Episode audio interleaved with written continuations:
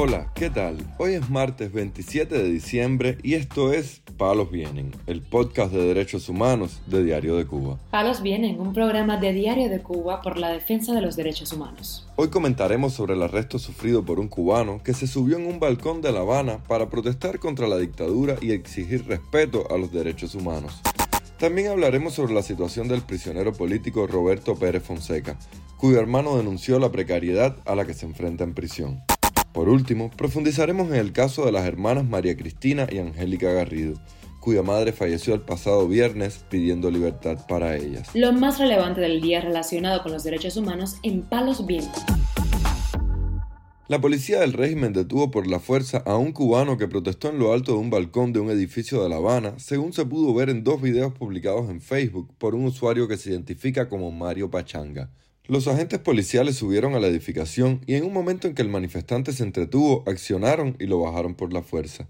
Minutos más tarde, se observó el momento en que sacaron al protestante esposado y lo metieron en la patrulla de forma violenta, a pesar de que varias personas en el lugar exigieron que lo trataran de mejor manera.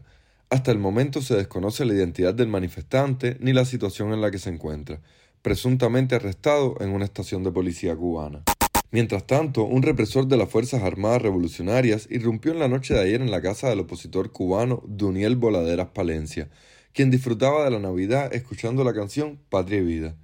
Un video del hecho compartido en las redes sociales por el activista e influencer Marcel Valdés, radicado en Miami, identificó al represor como Yasmani Carmenate. Aquí les muestro un video donde el activista Duniel Voladeres Palencia se encontraba esta noche en su casa escuchando Patria y Vida. De repente se ve como un represor de las FARC llamado Yasmani Carmenate irrumpe a la fuerza en la casa de Duniel para apagar la música, indicó Valdés en su cuenta de Facebook.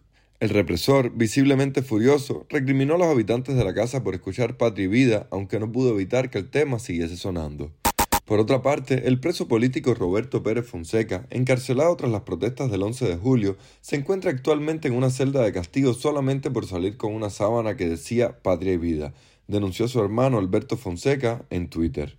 Después de cumplir los tres meses en celda de castigo que le impusieron a mi hermano, Roberto Pérez Fonseca, por salir con una sábana con la frase Patria y Vida al patio de la prisión en la que se encuentra injustamente hoy, cuatro días después de cumplir el castigo, sigue en la misma situación, denunció su hermano. Desde su reclusión, el manifestante del 11 de julio, como otros, ha tenido que sufrir maltratos y humillaciones por parte de los esbirros de la cárcel de Quibicán. Esta semana también circuló a través de las redes sociales el nombre del preso político Michael Arnaldo Reyes, de 41 años, quien es otro de los manifestantes del 11 de julio encarcelados por participar en las históricas protestas. El cubano, quien tiene una petición fiscal de 13 años de privación de libertad por el delito de sedición, se encuentra en la prisión de Valle Grande, en La Habana, según dijo el activista Marcel Valdés. Se conoció que el arresto de este preso político ocurrió dos semanas después del estallido social, justo el 26 de julio de 2021.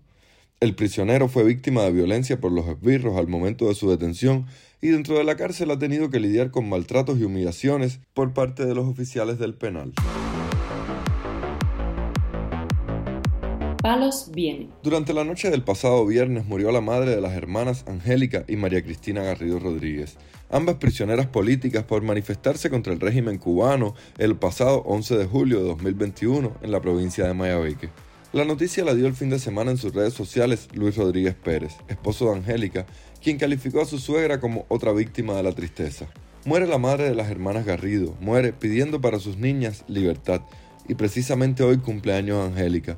Aún las carnes de su padre abonan la tierra húmeda y ahora recibe el cuerpo de su mamá.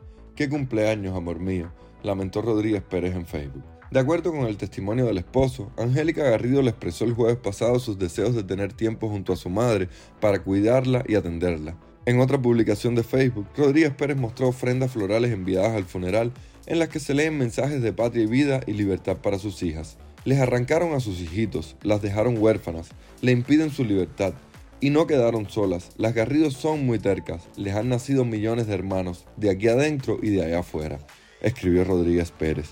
A mediados de agosto último también falleció el padre de las hermanas Garrido, quien para entonces ya estaban encarceladas con sentencia firme. El tribunal que dictó las condenas contra ambas ratificó en junio las penas de 7 y 3 años de prisión, respectivamente para María Cristina, de 41 años de edad, y para Angélica, de 39 años, quien es madre de varios niños.